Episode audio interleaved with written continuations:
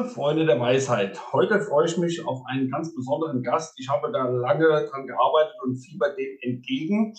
Äh, er weiß gar nicht, dass seine Arbeit, äh, was er mal studiert hat, äh, äh sogar viel mit Pferden zu tun hat. Mein Gast, herzlich willkommen, Vince Ebert. Schön, dass das geklappt hat. Hallo, ich freue mich. Super.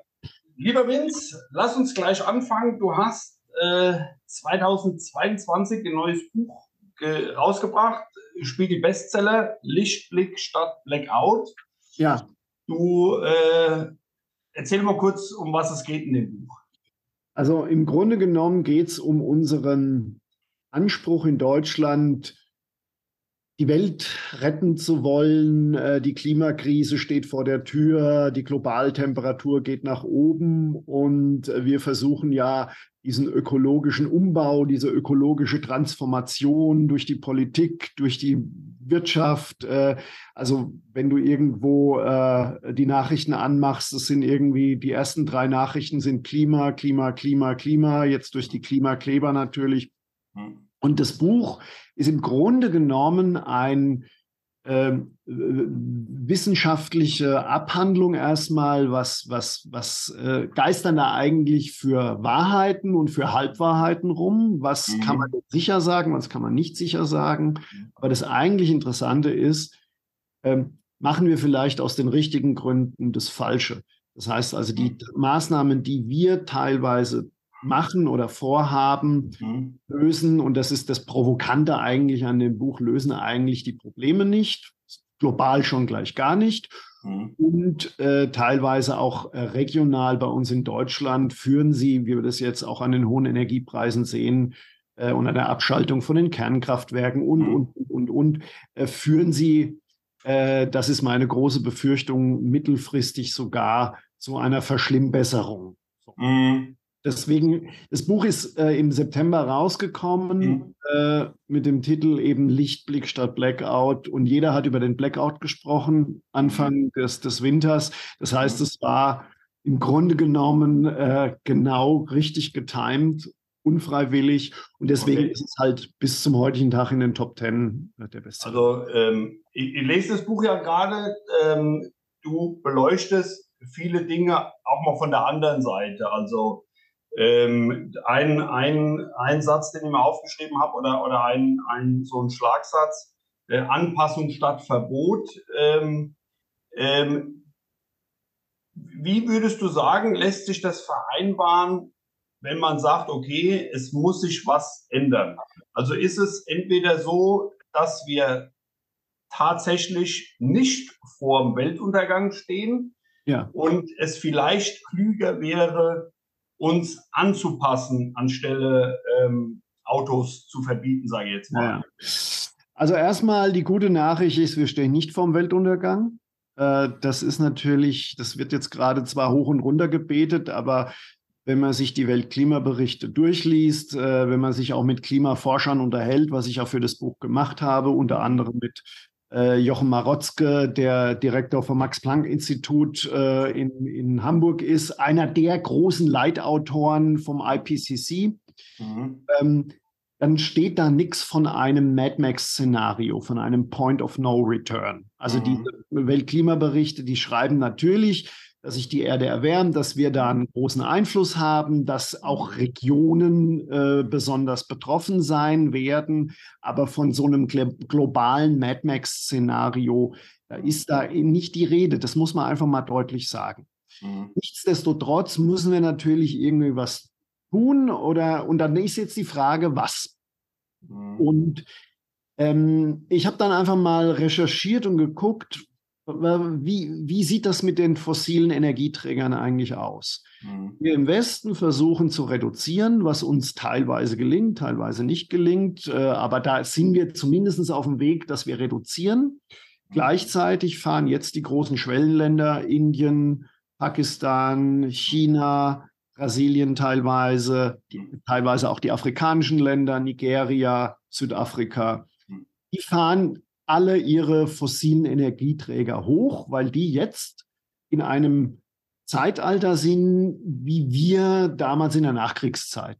Das mhm. heißt, die ähm, nehmen jetzt auf einmal wahr, wir werden, äh, wir haben größeren Wohlstand, wir können zum ersten Mal unsere Kinder auf eine Schule schicken, wir können zum ersten Mal konsumieren, wir können zum ersten Mal reisen, wir können so, ich habe eine Zahl, die ist sehr, sehr eindrücklich. In den nächsten zehn Jahren werden weltweit 200 Millionen Menschen zum ersten Mal einen Stromanschluss haben. Da wollte ich gerade drauf kommen. Es genau. ist ja nicht nur so, dass die jetzt nur in Urlaub fahren wollen, sondern. Genau, nee, die wollen einfach ein, ein, ein, ein, einigermaßen bescheidenes Leben, das uns genau. mittlerweile primitiv vorkommt, mhm. aber für die natürlich ein Riesenentwicklungssprung ist. Mhm. Das heißt, die Internationale Energieagentur, eine sehr, sehr renommierte äh, Gesellschaft, die praktisch abschätzt, wie sieht Energiegewinnung aus, was kann man prognostizieren, die sagen, äh, selbst im Jahr 2040,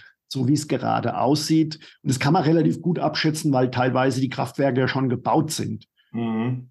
Werden immer noch 75 Prozent weltweit der, der, äh, der Energie fossil erzeugt werden. Mhm. Das heißt, es ist eine totale Illusion, mhm. dass in den nächsten Jahren global die Emissionen fallen werden. Das ist eine unbequeme Wahrheit, aber mit der mhm. muss man sich einfach mal auseinandersetzen. Das sagt übrigens auch Marotzke. Äh, und so, und jetzt ist die Frage, was macht man mit dieser unbequemen Wahrheit? Und jetzt mhm. kann man natürlich sagen, ja, wir in unserem kleinen Deutschland äh, tun jetzt alles dafür, dass wir wenigstens unsere fossilen Energieträger runterfahren, aber gleichzeitig, wenn China 200 Kohlekraftwerke baut, was bringt das groß? Und im Grunde genommen sagen eigentlich alle vernünftigen Leute, wenn wir eine Entwicklung ohnehin nicht verhindern können, beziehungsweise nur ganz, ganz wenig dazu beitragen können, das wir zu sind, verhindern. Ich, wir sind, glaube ich, für zwei Prozent der Emissionen genau, zuständig, ja, glaube ich. Also selbst wenn wir aufhören würden zu atmen, Richtig, würde das genau. nichts machen. Genau. Und deswegen ist es, also meiner Meinung nach viel klüger, sich mit dem Unausweichlichen äh, äh, anzufreunden und zu sagen, Anpassungsmaßnahmen sind vielleicht viel, viel cleverer, als mit aller Gewalt irgendwas zu verhindern, was sowieso unausweichlich ist. Mhm. Was jetzt nicht heißt, dass wir nicht in, in Technologien investieren sollten, die mhm. tatsächlich äh, CO2-arm oder CO2-frei sind. In diesem Sinne ist natürlich das, das mhm. Kernenergieverbot äh, äh, aus, aus CO2-Sicht natürlich fatal in Deutschland.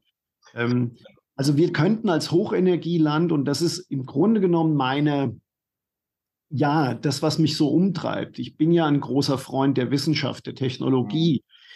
Mhm. Ähm, und wenn uns in irgendeiner Form irgendetwas rettet oder wenn mhm. uns in irgendeiner Form die Welt verbessert wird, dann ist es mit Innovationen, mit Technologien und nicht mit Verzichtappellen, weil von Verzicht, mhm. wenn du einem Chinesen sagst, der jetzt zum ersten Mal einen Stromanschluss hat oder der mhm. zum ersten Mal sich ein Flatscreen kauft, wenn du dem hingehst und sagst, du, ihr müsst jetzt aber mal verzichten, mhm. äh, dann sagt der, hast du einen Vogel oder was? Mhm. Also ist, ist, äh, ist natürlich auch verständlich. Zur Wissenschaft kommen wir auch gleich. Ja. Wir sind auf einem Pferdekanal. Ich würde mal die, die versuchen, den Bogen zu schlagen zu den Pferden. Ähm, man hat ja gerade so in der letzten Zeit viel Kritik gehört am Pferdesport. Ich bin ja auch bekannt dafür, ähm, eher so mich an der Wissenschaft zu orientieren, was die Arbeit mit Pferden betrifft, also sprich Hirnforschung und sowas. Ähm, da steht es ja auch immer so wie so ein Damoklesschwert über den Pferdemenschen, dass es zum Beispiel Peter irgendwann schafft, dann den Pferdesport oder das Reiten zu verbieten. Also im Moment könnte ich persönlich denen nicht mal böse sein, weil viel Schlimmes passiert. Mhm. Dennoch glaube ich auch, und das wäre jetzt so meine Brücke, ähm, es wäre aus meiner Sicht auch für die Pferde viel, viel klüger, man passt sich an, also man lernt mehr. Die Wissenschaft muss Einzug halten in die, in die Arbeit mit Pferden. Da kommen wir auch gleich nochmal drauf. Die, die Pferdewelt ist ja davon geprägt und auch noch stolz drauf, sich auf Reitmeister und Wissen zu beziehen, was mehr als 200 Jahre alt ist. Ja.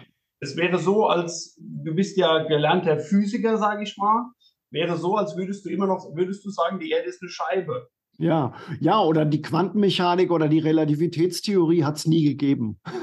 So, zum Beispiel, genau. Und, und ich glaube, dass auch da in der Pferdewelt, um, um da jetzt mal das so ein bisschen das, äh, die, die Parallele zu ziehen, glaube ich auch, der klügere Weg wäre, ähm, mehr Wissen reinzubringen.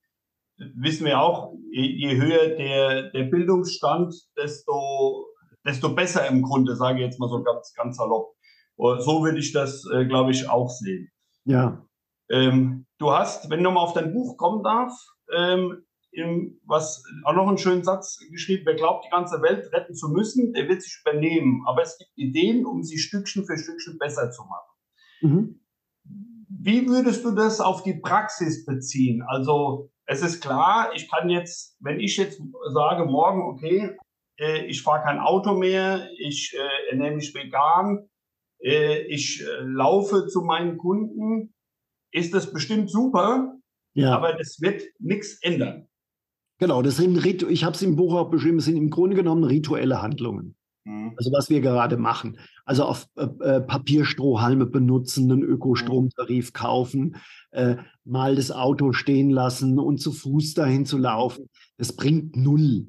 Aber es macht uns ein gutes Gewissen. Es ist für die eigene Seele und nicht genau. für die Welt äh, gut. So, da ist ja auch gar nichts gegen zu sagen. Es macht ja auch Sinn, äh, sich zu überlegen, äh, muss ich jetzt mit dem Auto fahren, äh, kann ich nicht vielleicht laufen, aber es macht deswegen Sinn, weil es halt gesünder ist und nicht, weil ich damit die Globaltemperatur reduziere. So. Mhm. Äh, was ich sage, es gäbe Methoden, die Welt wirklich besser zu machen oder, oder auch mit dieser Klimathematik irgendwie effizienter oder pragmatischer umzugehen, wenn wir die Technologien äh, äh, massiv fördern und, und, und die Leute machen lassen in, den, in den Forschungsabteilungen, in den Ingenieursabteilungen, in den, äh, in den Unternehmen, statt sie zu reglementieren, statt Verbote auszusprechen. Warum brauchen wir ein Verbrennerverbot, wenn es Leute gibt, die an emissionsfreien Treibstoffen forschen. Mhm. Weil natürlich können wir irgendwann mal mit Elektroautos rumfahren, aber in Afrika oder in, in Asien, wo die Entfernungen riesig sind, wo die, wo die ganze Infrastruktur nicht, nicht da ist, die werden weiter Verbrenner fahren. Das ist doch vollkommen klar, die mhm. nächsten 10, 15, 20 Jahre. Das heißt, für die ist es viel cleverer, einen emissionsfreien Treibstoff herzustellen, da muss ich kein Verbrennerverbot äh, äh, initiieren. Das mhm. Gleiche ist mit Energieversorgung. Wir schalten, äh, wir gehen aus der kompletten Forschung von der Kernenergie raus. Wir schalten Kernkraftwerke ab, müssen jetzt an den, an den dunklen Tagen, an den, an den warmen, äh, an den kalten Tagen, jetzt im nächsten Winter, Kohlekraftwerke unter Volllast laufen lassen. Das heißt, wir verschlimmbessern in vielen Dingen. Mhm. Hier wir, wir, wir fracken nicht, weil wir das nicht vor unserem Haus haben wollen. Mhm. Jetzt hängt die Verbindung, aber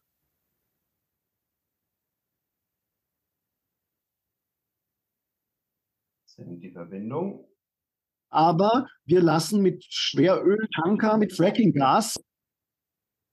So, Internetverbindung ist stabil. Jetzt bist du wieder da. Okay, Fracking waren wir hängen. Ja, ja, diese, dieses, äh, dieses Zoom ist manchmal, genau. Soll ich nochmal irgendwie, hast du Fracking noch mitgekriegt? Genau, Fracking, äh, genau. Äh, also wir, wir machen das Fracking bei uns zu Hause nicht, aber dafür genau. lassen wir genau. Wir lassen, wir, wir lassen äh, äh, Fracking-Gas aus USA oder aus Kanada oder weiß der Teufel wo, lassen wir irgendwie mit Schweröltankern über, über die halbe äh, Erde, äh, nur damit mhm. wir sagen können, wir sind, die, wir sind die grünen Weltmeister. Das mhm. heißt, also wir tun, wir sehen uns immer so als grüne Vorreiter, aber wir ganz, ganz viele äh, Technologien verbieten wir oder, oder reglementieren wir, die tatsächlich die Welt zum Besseren verändern könnte. Und das ist mhm. natürlich total bescheuert. Mhm. Vor allem äh, wäre das ja auch, wenn man nochmal auf das, äh, äh, das sind ja diese E-Fuels kommt, man hätte ja bestehende Strukturen nutzen können und, und weiterentwickeln können. Richtig. Wenn, genau. wenn, wenn ich da gerade nochmal drauf, drauf hängen bleibe an dem Punkt, weil da fällt mir gerade so ein Beispiel aus der Pferdewelt ein, was ich jetzt gerade auch wieder gesagt habe. Die Federwelt bezieht sich auf uraltes Wissen, was schon mehr als 200 Jahre alt ist. Wenn, wir, wenn man jetzt sagt, okay, man behält den Verbrenner bei und entwickelt neutral, klimaneutrale Kraftstoffe, wäre das ein Unterschied zu dem zu sagen, man hält so krampfhaft an Altem fest oder wäre es tatsächlich ein Fortschritt? Weißt du, was ich meine? Ja, also ich kann mit dieser ganzen ewig gestrig Debatte eigentlich nichts anfangen, mhm. weil es wird immer gesagt, wer heute noch an Kernkraft festhält, ist ein mhm. ewig gestriger. Mhm. Wer heute noch am Verbrenner festhält, ist ein ewig gestriger. Mhm. Dabei muss man sagen, Kernkraft ist von allen Energieformen die modernste Energieform. Ke moderne Kernkraftwerke gibt es gerade mal seit 50 Jahren. Mhm. Äh, Windräder gibt es seit 4000 Jahren. Ja, also das ist auch spannend, ja. Wer ist hier der ewig Gestrige? Mhm. Ähm, man darf nicht vergessen, dass vor 120 Jahren der, der erste Elektro das erste Elektroauto produziert wurde. Mhm. Das heißt, es gab am Anfang eine Konkurrenz. Vor 120 Jahren mhm. setzt sich der Verbrenner durch oder setzt sich das Elektroauto durch. Genau, hat es nicht geschafft, das Elektroauto. Genau, und schon damals war äh, beim Elektroauto das schlagende das größte Problem die Batterien. Die sind so schwer, die sind so mhm. teuer, die sind so schwer aufzuladen. Und heute haben wir im Grunde genommen hochmoderne Hochleistungsbatterien, aber das grundsätzliche Problem ist immer noch da. Das heißt, wir brauchen, selbst wenn du eine Schnellladestation hast, äh, ich weiß es nicht, ich fahre kein Tesla, aber das braucht natürlich auch relativ viel Zeit, das aufzuladen. Äh, du machst deinen Tank in zwei Minuten voll, deinen, deinen, deinen, deinen Diesel oder deinen, äh, deinen Benziner. Das heißt also, diese ganze Diskussion, was ist modern, was ist unmodern, ist meiner Meinung nach äh, äh, bei dieser ganzen Energie- und Mobilitätsdebatte absurd, äh, wenn man eben sagt, naja, also was funktioniert und was funktioniert nicht, was misst, was, äh, man muss das Ganze ja an der, an der, an der Realität messen. Am Ergebnis messen sozusagen. Kann, genau, kann an der, am Ergebnis messen, genau. Mhm. Und äh, ja, also äh, weil du gesagt hast, mit, mit äh, äh, bei der, in der Pferdewelt argumentiert man teilweise noch mit Entwicklung vor 200 Jahren. Man argumentiert ja eigentlich in der Energiewirtschaft auch so. Man, man versucht Wind- und Sonnenenergie, die eine wahnsinnig geringe Energiedichte haben. Mhm. Äh, also man will eigentlich zurück in vorsinnflutliche Energieformen. Mhm. Äh, und alles, was neu ist, was natürlich irgendwie die, den Leuten Angst macht, ein, ein kompliziertes äh, äh, Konstrukt wie so ein AKW, ähm, das ist irgendwie unmodern und das ist irgendwie von gestern.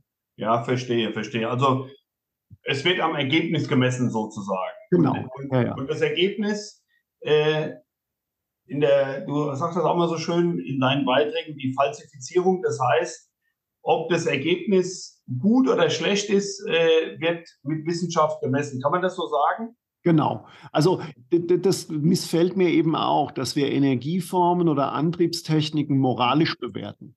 Wir sagen, mhm. äh, das ist moralisch gut und das ist moralisch schlecht. Es gibt in keinem anderen Industrienation, in keinen anderen Industrienation so eine moralische Debatte über Energieformen. Und ich sage eben, es ist vollkommen wurscht, ob, das, ob man das moralisch oder unmoralisch findet. Entscheidend ist, löst es ein Problem oder löst es kein Problem? Mhm. Und, und ich denke mir, was sagt es über eine, eine aufgeklärte Industrienation aus, wenn man, Indust wenn man äh, Energieformen in Gut und Böse einteilt mhm. und nicht anhand von soliden Statistiken, von, von, von Faktenbasiertheit. Mhm. Und äh, und diese, diese Debatten in Deutschland werden halt vorwiegend ideologisch geführt. Mhm, okay, verstehe.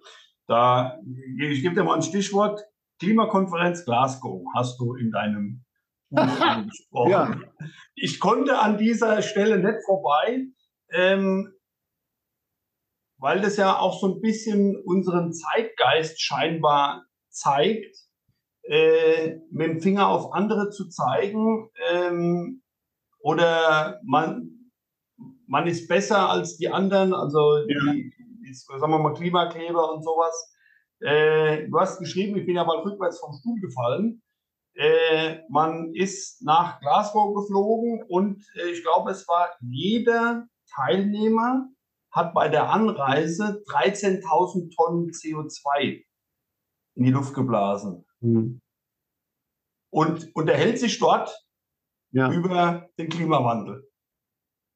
Also ich habe das auch im, im, im, zweiten Teil vom Buch als Gesinnungsethik bezeichnet. Also es sind mhm. Leute, äh, das ist, das ist ein uraltes Wort, äh, gibt schon seit ein paar hundert Jahren äh, und ist eigentlich der Punkt, dass man praktisch äh, früher, man kennt es ja aus den Religionen, dass die, mhm. dass die, dass die Religionen, die, der katholische äh, ähm, die, die, die, katholischen Priester in, in Saus und Braus gelebt haben, aber dem Volk äh, Mäßigung äh, äh gepredigt. Wasser predigen, Wein trinken. Richtig, genau. Also das ja. ist ja uralt, gibt es in, in mhm. vielen Kulturen.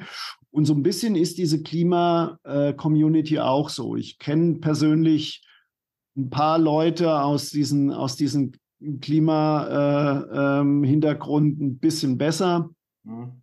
Ich nenne jetzt keine Namen, aber es sind alles Leute, die in Fünf-Sterne-Hotels absteigen, ähm, die Vielflieger sind und die dann ähm, sich ein Mikrofon schnappen und sagen, ja, wenn die Putzfrau äh, äh, oder der Lagerarbeiter oder die Aldi-Verkäuferin mhm.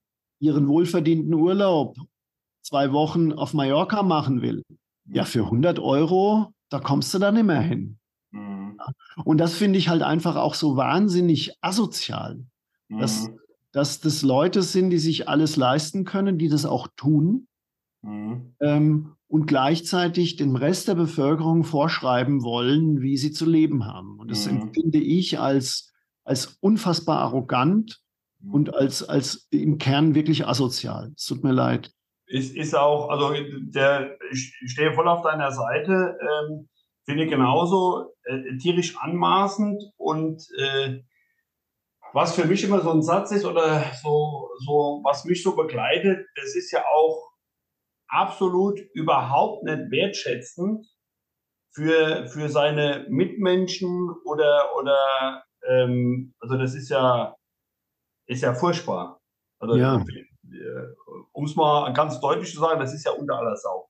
Ja, und es löst, wie gesagt, ja auch kein Problem. Es löst kein Problem. Kommt ja noch dazu. Diese, diese ganzen Verzichtappelle. Das ist, wie gesagt, das, man kann natürlich in Deutschland, wenn du jetzt irgendwie die, die demnächst die Gasheizung oder die Ölheizung mhm. verbietest, äh, mhm. da kann man natürlich irgendwie einiges machen mit, mit unterschiedlichen Ergebnissen und mit Panik, was da auftaucht. Wie kriegen mhm. wir unser, unser Gebäude da saniert oder wie kriegen wir mhm. unser Gebäude warm? Aber wie schon gesagt, global gesehen äh, nehmen gerade die Schwellenländer rasant Fahrt auf. Äh, mhm. Äh, und die, die, die, die, die gucken überhaupt. Also es wird immer so gesagt, wir, wir in Deutschland müssen Vorreiter, wir müssen Vorbild sein.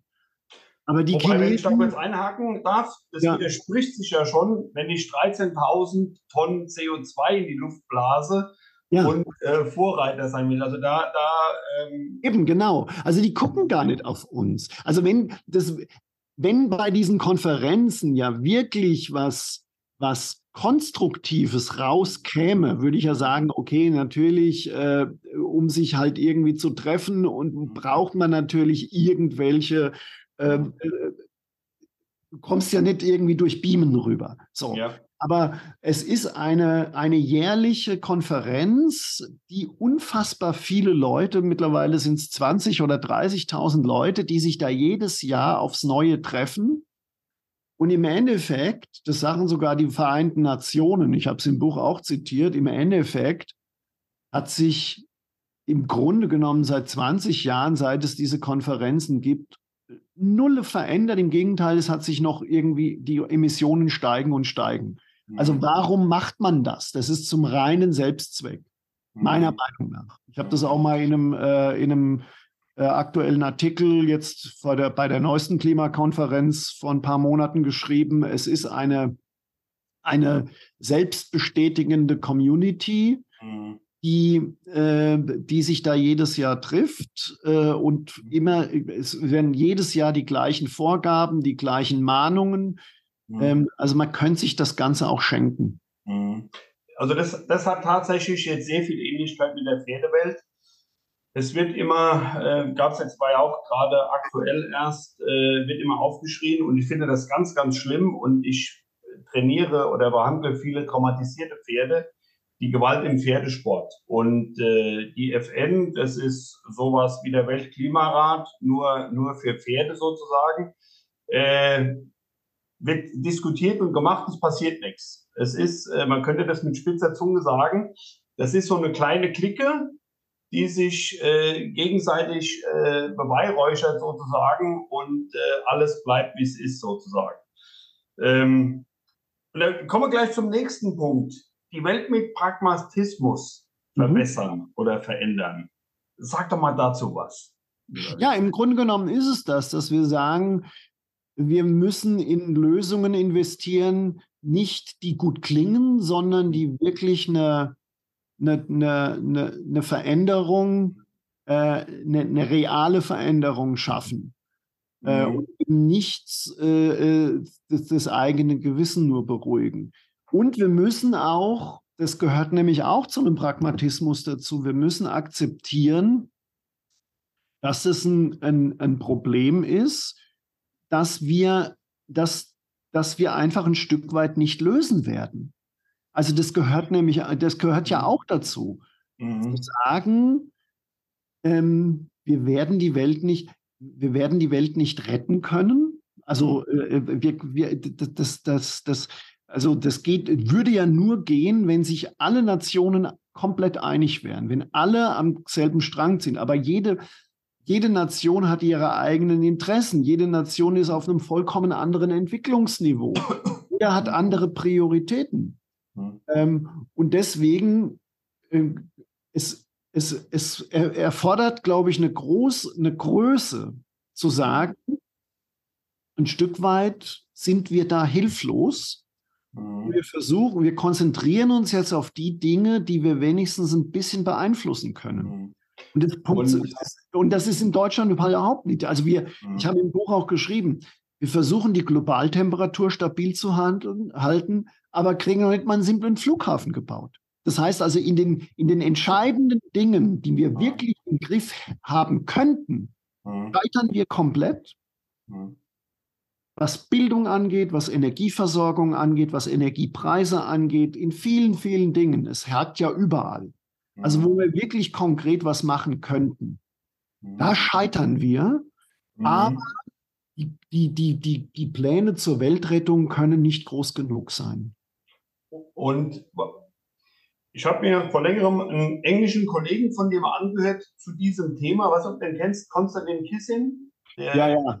Genau. Äh, ziemlich durch die Decke gegangen sein. Ja, genau. Und ja, ja. Äh, der hat es auf den Punkt gebracht, ähm, dass, ich sage jetzt mal ganz vereinfacht, unser Autofahren gar nicht das Problem ist, sondern der setzt ja mit einem Gedanken ganz woanders an. Also in der Pferdewelt, bei mir ist ja das klassische Problem Symptom-Ursache. Und liegt es daran, dass wir wie die Weltmeister Pläne schmieden, nicht vorwärts kommen, weil wir uns nur, ich sage es mal, auf Symptom fokussieren und völlig die Ursachen aus dem, aus dem, aus dem Auge verlieren. Also Stichwort ist äh, Armut, äh, äh, die Kindersterblichkeit und sowas, äh, gerade so in, in Schwellenländern. Ja, genau.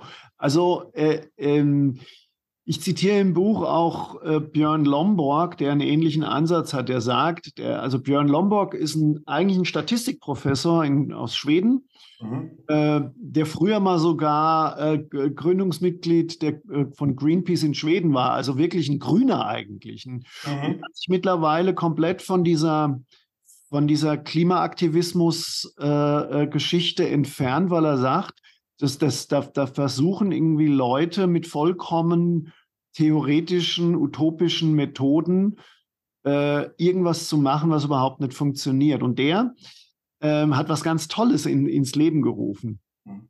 Äh, der hat den sogenannten Kopenhagener Konsens äh, äh, ins Leben gerufen. Das ist eine Veranstaltung, da lädt er jedes Jahr die äh, kluge Köpfe ein und stellt ihnen eine einzige Frage. Mhm. Ähm, wie können wir die Welt, mit welchen Maßnahmen können wir die Welt verbessern, und was kostet diese Maßnahme? Das ist ganz wichtig. Was kostet diese Maßnahme? Mhm. Und der kommt eben raus, da kommt eben raus, wir könnten mit einem Bruchteil der Kosten, die wir in den Klimaschutz stecken, die drei, vier größten Probleme irgendwie lösen. Also die meisten, die meisten Menschen weltweit sterben an, ähm, an verseuchtem Trinkwasser. Mhm. Ähm, das könnte man, wenn man das wirklich konsequent angehen würde, mit relativ wenigen Kosten lösen. Jetzt nicht generell, aber in vielen Ländern schon. Mhm. Sanitäre Anlagen, bessere Gesundheitsversorgung, Malaria-Prophylaxe.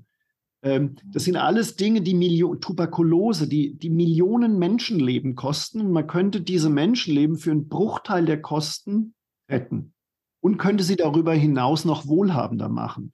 Mhm. Und das heißt, Klimaschutz ist eigentlich die teuerste und ineffizienteste Methode, um Menschenleben zu retten. Mhm. Und weil man eben einen Euro oder einen Dollar nur einmal ausgeben kann, mhm. ähm, verhindert man im Grunde genau äh, entwickeln, mhm. äh, indem man ein, ein Problem bekämpfen möchte, dass es in, dass in, der, in, der, in, der, in der Zukunft entsteht. Mhm. Wer sagt, lass uns lieber erstmal die jetzigen Probleme lösen mhm. oder versuchen sie zu lösen. Mhm. Und dann werden sich, weil das weiß man eben auch aus dem Klimaschutz, in dem Moment, wo, wo Gesellschaften wohlhabender und reicher werden, mhm.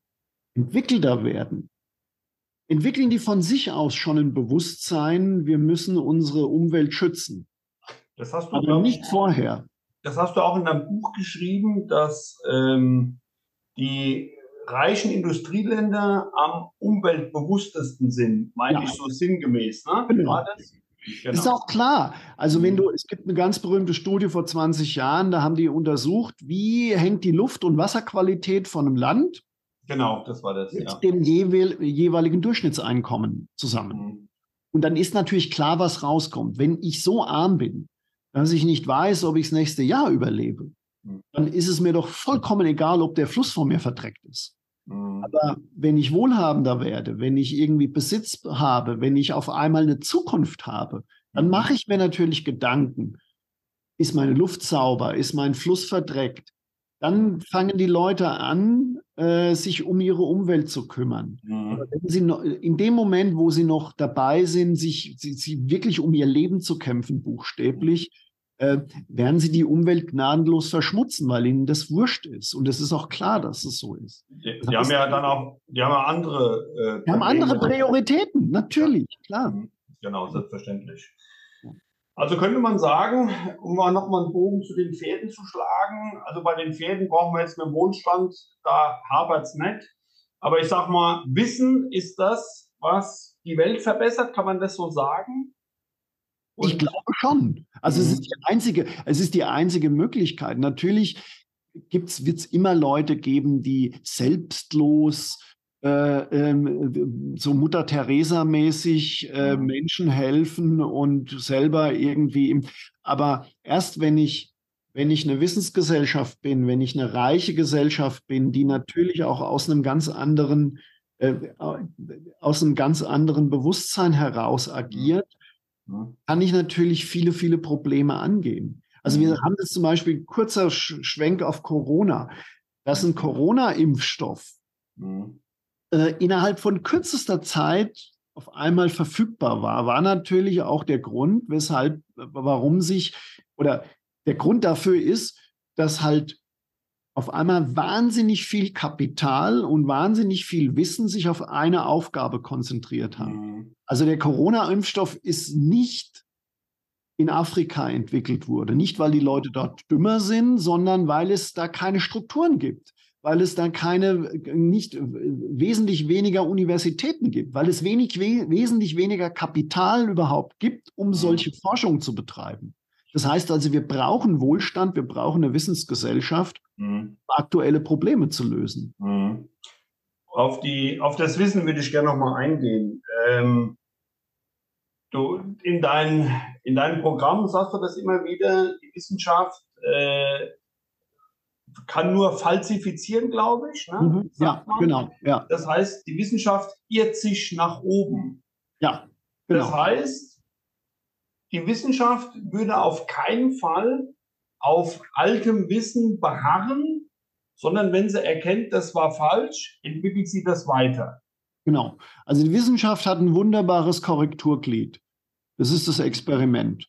Du stellst mhm. eine Hypothese auf, mhm. prüfst diese Hypothese und wenn das Experiment sagt, das stimmt, dann mhm. kannst du sagen, okay, die Theorie ist richtig. Mhm. So, jetzt kommt aber irgendein kleiner Physikstudent an und sagt, naja, aber da und da stimmt es nicht ganz. Macht ein neues Experiment und zeigt, ja, die Theorie gilt vielleicht für dieses eine Experiment, aber wenn du das weiterfasst, wenn du auf einmal den größeren Fokus, äh, den Fokus aufziehst, mhm. stimmt die Theorie nicht mehr. Du musst die Theorie jetzt verbessern.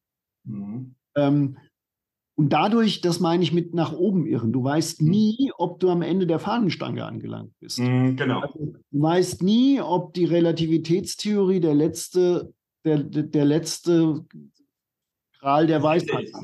Mhm. Ja, also sie stimmt natürlich für, für, sehr, sehr viele Experimente und sie wird auch in 100 Jahren immer noch Bestand haben. Mhm. Aber es wird wahrscheinlich eine Theorie geben oder eine, eine Wahrheit geben, die noch mehr mit sich beein äh, äh noch, noch größer ist, mhm. wo die mhm. Relativitätstheorie vielleicht ein Sonderfall ist.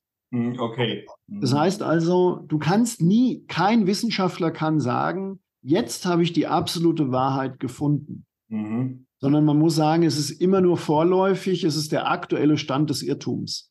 Mhm. Okay, das ist ein guter Satz. Also das heißt, ich muss das ja nochmal für meine oder für die Zuhörer auf die Fäde übertragen. Wir müssen weiter daran arbeiten, Wissen über das Pferd, über das Wesen Pferd äh, äh, zu entwickeln, neue Arbeitshypothesen entwickeln, um das Leid, sagen wir mal, im Sport bei Pferden, was man dem Pferd vielleicht auch antut, ohne es zu wollen, ohne zu merken, um das zu mindern. Ja, genau. Und also ich glaube, auf den Pragmatismus wäre das auch das Klügere, weil wir werden es nicht schaffen, der ganzen Welt zu verbieten, sich aufs Pferd zu setzen. Richtig. Also man hat ja früher, glaube ich, gedacht, ähm, vor 200 Jahren oder sowas, äh, dass ähm, Tiere überhaupt keine Schmerzen empfinden können. Zum mhm. Beispiel. Also bei, bei, Pferden hat man das gedacht, weil die, oder, die haben keinen Schmerzlaut, ja. Genau, ja, ja. Also, und zwar nicht, weil man zynisch war, sondern weil man halt einfach äh, gedacht hat, das ist halt sowas wie ein Ding. Genau. Ähm, und ähm, und dann hat man halt irgendwie aufgrund des Wissens gemerkt, doch, die können, die können schon Schmerzen empfinden oder, der, der, oder ein, ein Lebewesen, selbst wenn es irgendwie kein Mensch ist, sondern nur, nur ein Tier, hat trotzdem Empfindungen und Absolut, so weiter und so weiter. Und das hat natürlich auch gleichzeitig den Umgang mit einem verändert. Tier verändert. Mhm. Es war eben das Wissen darüber. Also wenn ich heute, der, wenn heute rauskommt, äh, ein, Schmer ein, ein, ein Pferd ähm, ist ein Ding, empfindet nichts, mhm. dann gehe ich natürlich auch so um mit dem, mhm. wie man früher vielleicht mit Pferden umgegangen ist. Genau. Aber weil man eben mehr weiß, mhm. äh, beeinflusst es gleichzeitig die, die Herangehensweise. So, so würde ich das auch sagen. Also so ist das in, in, ist in meinem, ich kann jetzt nur für mich sprechen, in meinem Pferduniversum. Also ich weiß wohl, ich komme aus der, aus der Turnierreiterei, äh, dass ähm, das schon nicht gerade zimperlich ist. Und auch für mich waren früher Pferde ein Buch mit sieben Siegeln, weil mhm. ich die einfach nicht verstanden habe. Und das tun die wenigsten, obwohl sie es krampfhaft versuchen. Aber ja, Pferd bei meiner Frau jetzt hängt beim spannendsten Satz hängt die Verbindung. Aber das nur am Rande. Nee, das hat es gerade gehauen. Du musst das nochmal wiederholen. Ach so, ja. Ja, ja, es geht mir genauso mit meiner Frau. Ist für genau. mich auch. Jetzt hängt es bei mir. Das gibt es doch gar nicht.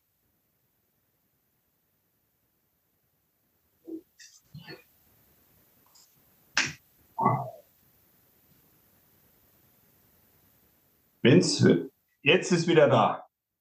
Jetzt ist wieder da. Hörst du mich? Jetzt ist, ja, jetzt, jetzt ist wieder da. Ja, okay. Äh, du hast von einer Frau angefangen, du sagst bestimmt den Satz, das ist wie ja. mit meiner Frau. Genau. Dasselbe denke ich mir immer bei meiner Frau. Ist auch ein Buch mit sieben Siegeln. Ähm, aber ich versuche sie zu verstehen.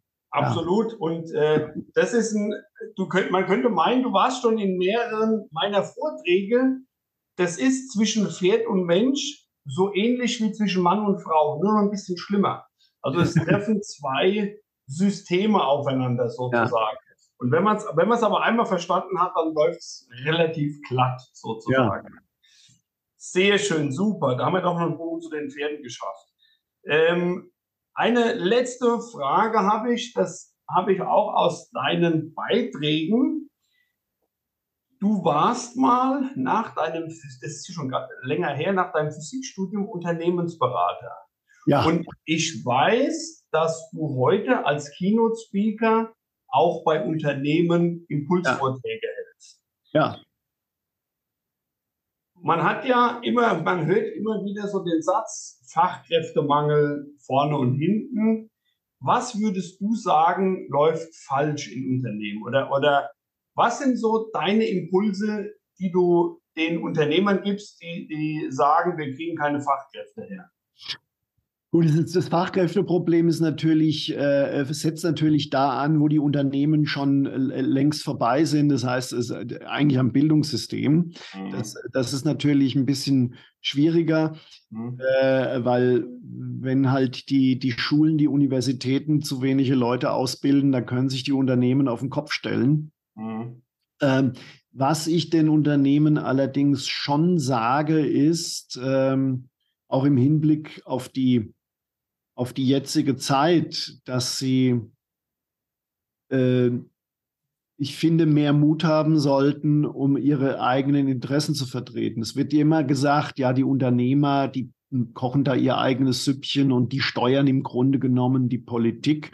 Mhm. Und es ist im Grunde genommen genau anders. Es hat gerade was mit dieser Nachhaltigkeits- und Klimaschutzgeschichte, da haben ganz, ganz viele große Unternehmen, ganz viele Manager mhm. jahrelang eigentlich gesagt, unter vier Augen, so wie wir das aufziehen, kann das nicht funktionieren, aber die Politik wird, wird irgendwann mal umsteuern. Mhm.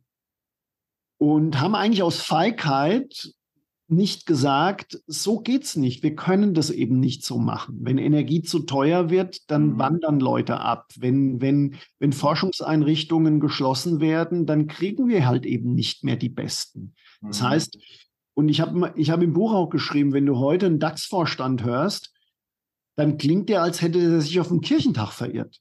Und ich mhm. finde einfach, äh, ich, das, das verlange ich eigentlich auch von, von, von Unternehmen oder von Unternehmern. Man muss sagen, der Mittelstand ist da ein bisschen anders. Also Familienunternehmer, die reden dann schon auch öfters mal Tacheles, mhm. weil die natürlich auch ein bisschen mehr zu verlieren haben, weil mhm. die mit ihrem eigenen Geld investiert sind, weil die in der dritten, vierten, fünften Generation sind. Da denkst du anders als ein DAX-Vorstand, ja. mhm. der halt im Grunde genommen wie ein, wie ein, äh, wie ein Cristiano Ronaldo ein mhm. hochbezahlter Angestellter ist, der dann halt mhm. halt zum nächsten Verein wechselt, wenn es nicht mehr läuft. Genau, dem passiert Aber trotzdem, nichts. trotzdem, also ich fordere einfach von den, oder ich würde mir wünschen, wenn Leute mit Verantwortung, übrigens auch in der Politik, äh, mhm. mehr ihre, ihre Sache vertreten, die sie auch meinen, unter vier Augen, mhm. nicht alles dem öffentlichen Druck opfern und sagen, oh, wenn ich jetzt das und das sage, dann könnte es irgendwie schlecht rüberkommen. Mhm. Dann kloppt mir die Marketingabteilung auf den Tisch, äh, mhm. auf, auf, den Kopf. Äh, mhm. Nein, ich glaube, äh, Nochmal ganz kurz zum, zum Thema Klima und Grün. Ich habe überhaupt nichts gegen die Grünen. Und ich mhm. habe überhaupt nichts gegen Elektromobilität und gegen mhm. Wind und Sonne. Das, ist ein, das macht in, in gewissem Umsatz, äh, in gewissem Bereich Sinn. Es ist auch vollkommen legitim, was die Grünen fordern. Mhm. Aber wir haben es eigentlich verpasst, und auch die Unternehmen haben es eigentlich verpasst, einen, einen Gegenentwurf zu, zu, aufzuzeigen und den auch zu vertreten weil ich glaube, wir leben in einer freiheitlichen Demokratie und eine freiheitliche Demokratie lebt von Debatten und mhm. lebt von Gegensätzen und man mhm. versucht sich dann irgendwie äh, mit diesen Gegensätzen vielleicht einen Mittelweg, vielleicht auch mal nachzugeben, aber vielleicht auch mal diese, die Sache durchzudrücken. Mhm. Das haben wir verlernt. Mhm. Das haben wir in der, in der Gesellschaft verlernt. Wir knicken ein, wenn jemand mhm. irgendwie das, den Killersatz sagt, dass du, du, du, äh, ähm, das sagt doch die AfD auch. Das ist ja immer so mhm. der Knall, oder du bist ein Nazi oder du bist mhm. ein alter weißer Mann. Ähm, oh ja, ganz beliebt heutzutage. Genau, man ja. versucht diese, man versucht ganz viele Debatten mit so einer moralischen Keule zu, zu zerstören, was aber auch das finde ich, das muss man halt aushalten. Wenn man eine gewisse Position vertritt, muss man auch aushalten, dass man irgendwie von einer bestimmten Gruppe blöd angemacht wird. Mhm. Aber ich glaube, wenn man immer nur einknickt und sagt, ich will jetzt irgendwie nur nicht in einem schlechten Licht erscheinen, dann gibt man letztendlich der Gegenseite so viel Macht, dass die dann machen kann, was sie will. Mhm. Und das ist, glaube ich, nicht im Sinne von einer, von einer freiheitlichen Demokratie. Mhm. Also das zieht sich auch geradezu durch. Also könnte man sagen, wir brauchen mehr Menschen, die Kante zeigen ja. und, und die dazu bereit sind, auch Fehler zu machen. Absolut, die das aushalten und äh, mhm. die sagen, ich, ich, die auch eine Vision haben. Also das ist, das ist ja so. Ich habe äh, neulich mit einem FDP-Typ gesprochen, der, der, der, der, hat gesagt, ja, was hätten wir denn für Möglichkeiten gehabt? Wir, müssten, wir mussten doch diesem, dem Atomausstieg, wir mussten doch den, den, äh, den, den, diesem Wärmepumpengesetz zustimmen. Mhm. Wir sind halt nun mal die kleinste Partei. Mhm. Das ist immer so eine schöne Ausrede. Ich habe ja. gesagt, nee, Ihr hättet euch auch hinstellen können, können sagen, nein, da ist für uns eine Grenze erreicht. Das wäre doch auch mal eine Möglichkeit gewesen. Da hätten euch vielleicht irgendwie der Spiegel und die Zeit äh, niedergemacht. Mhm. Aber ähm, du, du glaubst nicht, wie oft Politiker, Wirtschaftsführer unter vier Augen mir Sachen erzählen und dann mhm. hörst du am nächsten Tag in den, in den Nachrichten, in den Medien, dass sie genau für das Gegenteil gestimmt haben oder mhm. sich in den Interviews genau für das Gegenteil stark machen. Und dann denke ich mir, das kann es doch nicht sein. Mhm. Traurig. Und vielleicht ist das auch ein, ein Grund dafür, dass man äh, zurzeit wenig vorwärts kommt oder, oder mit äh, Problemen, die wir haben, äh, scheinbar nicht fertig werden. Genau. Oder uns ähm, jetzt hätte ich fast gesagt, junge, verwöhnte Kinder sagen, wo es lang geht. Ähm, also um Gottes Willen. Ja. ja, nein, wir haben ihnen die Macht gegeben. Also es ist vollkommen, ich habe überhaupt nichts gegen diese Klimakleber. Die, das sind junge Menschen und junge Menschen haben immer das Privileg, irgendwelche ähm, naiven, teilweise auch radikalen Forderungen zu haben. So, waren, so ist die Jugend. Das ist das Privileg der Jugend, unausgegorene Ideen zu haben und auch mal über eine Grenze drüber zu gehen. Das ist überhaupt nicht das Problem. Das große Problem ist, dass erwachsene Leute, die es besser wissen, vor ihnen einknicken und sie sogar noch in den Himmel heben und denen im Grunde genommen kein Argument dagegen setzen. Und das ist das große Problem, dass es da, dass man da irgendwie einknickt und dass man da nicht in die Debatte und in die Kontroverse geht. Verstehe. Und ähm, Denkst du, es wird sich ändern? Also äh, wird es so sein, dass das dann irgendwann vor der Wand steht und dann besinnt man sich? Es ist immer schwer zu sagen, was passiert oder wie weit es noch geht. Also äh, ich glaube, ähm, die Tatsache, dass wir heutzutage schon in vielen, auch in, in, in teilweise auch in den Medien, wo ich es mir nie vorstellen hätte können, eher so in den linksgrünen Medien, schon mhm. äh, endlich mal äh, gute Debatten über, äh, machen wir da vielleicht was falsch haben. Das wäre vor einem halben, vor einem Dreivierteljahr auch nicht möglich gewesen, weil jetzt mhm. halt zum ersten Mal selbst der, die, die Mittelschicht auf einmal merkt, mhm. oh, es trifft uns. Mhm. Es, ist, es, sind jetzt, jetzt kann ich mit die Augen nicht mehr verschließen. Mhm. Und äh, wie weit es da noch geht oder ob das irgendwann mal zu einem Umbruch kommt oder zu einem Umdenken, mhm. ist schwer zu sagen. Aber ich glaube schon, dass man, dass man jetzt schon Debatten anders führt, als, wir, als wir sie noch vor einem Jahr geführt haben. Mhm. Also so würde ich das, würde ich das auch sagen, der gesunde Menschenverstand äh, erhält wieder Einzug, sage ich, will es mal so nennen. Ähm, vielleicht als, als schöner Abschluss hast das, ich weiß, du hast das auch in dem Buch geschrieben, ich habe das aber in einem anderen Podcast von dir gehört, mit dem Rieck, Professor Rieck, und zwar, ja. die Welt wird besser. Ja. Und zwar messbar. Ja. Nämlich der, die Waldfläche nimmt zu. Das war so ein Beispiel. Alles. Also wenn du dir, ich empfehle an der Stelle, das habe ich glaube bei, bei Christian Rieck auch gesagt, ich empfehle mhm. die, die äh, Online-Plattform Our World in Data. Das ist eine frei zugängliche Online-Plattform. Und dann kann man sehen, anhand von soliden Statistiken, wie sich die Welt in den letzten 200 Jahren entwickelt hat. Also man mhm. kann alles eingeben. Man kann Säuglingssterblichkeit, man mhm. kann äh, Armut, Ungleichheit, Waldfläche, Mhm. Und ähm, Durchschnittseinkommen und so weiter und so weiter. Aufgeschlüsselt global, aber auch nach einzelnen Regionen, nach einzelnen mhm. Ländern. Und wenn man das macht, gibt es praktisch fast keinen Faktor, der sich nicht in den letzten 100, 150, 200 Jahren massiv verbessert hat. Mhm. Also Waldfläche, wenn du das den Leuten sagst, die globale Waldfläche ist in, hat in den letzten 20 Jahren zugenommen, mhm. dann drehen die Leute und sagen, das stimmt doch nicht.